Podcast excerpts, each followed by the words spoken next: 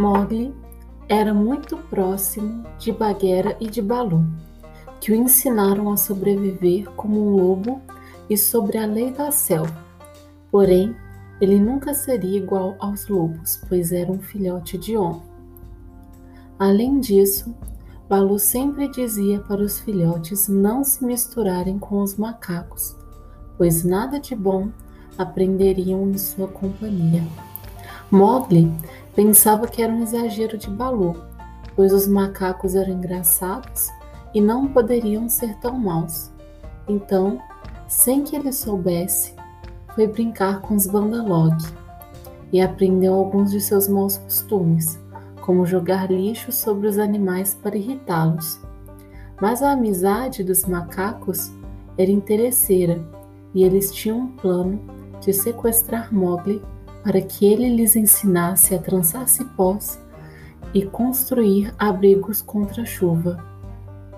Sendo assim, um certo dia Mowgli estava dormindo sobre um galho de árvore, quando os macacos o raptaram, carregando-o entre as copas das árvores até chegar em uma cidade abandonada e em ruínas, conhecida como as Tocas Frias, o local onde os Bandalog moravam.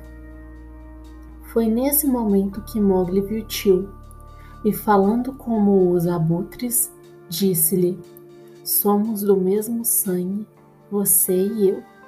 E pediu-lhe que contasse para Balu e Bagheera o que estava acontecendo.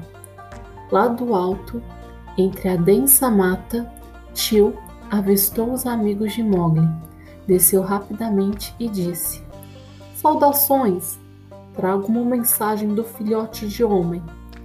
Então fale, pois deve ser importante, respondeu Balu, preocupado. Mowgli foi raptado pelos macacos do povo sem lei e levado para as tocas frias. Vão socorrê-lo imediatamente, pois nunca se sabe o que os macacos planejam.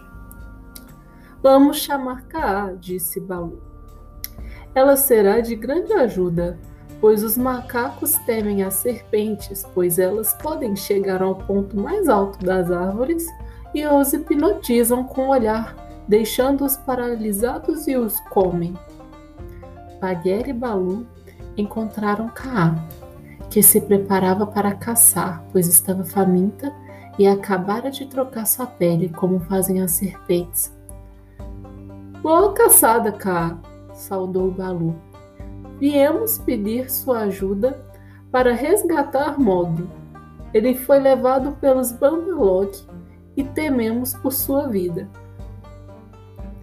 É claro que vou ajudar, mas vamos planejar muito bem o que vamos fazer, pois somos apenas três contra centenas de macacos. Depois de começarem a longa corrida até as tocas frias, Bagheera ia à frente graças a seu excelente preparo físico. Kaa o seguia de perto, mas Balu, enorme e pesado, se cansava e precisava parar para respirar. Depressa, velho Balu, resmungou Bagheera. Se formos devagar, pode ser que chegamos tarde demais. Vão à frente vocês. Eu vou mais rápido que conseguir. Quando Bagheera e Kaa chegaram, perceberam que os tolos macacos tinham feito Mogli prisioneiro em um terraço. Bagheera seguiu por cima do velho palácio e lançou-se furiosamente contra os macacos, iniciando a primeira parte do resgate.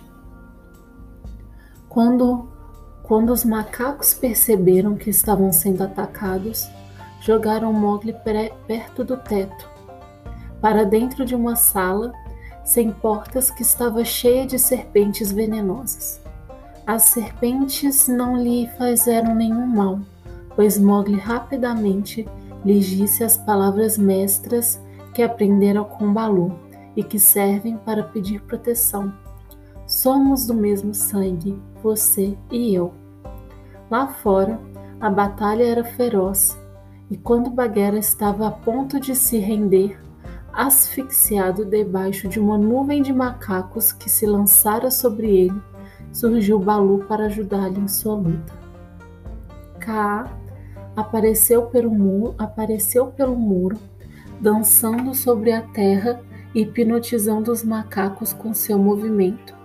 Os macacos ficaram em silêncio, com muito medo, só se movendo o suficiente para abrir passagem para a serpente.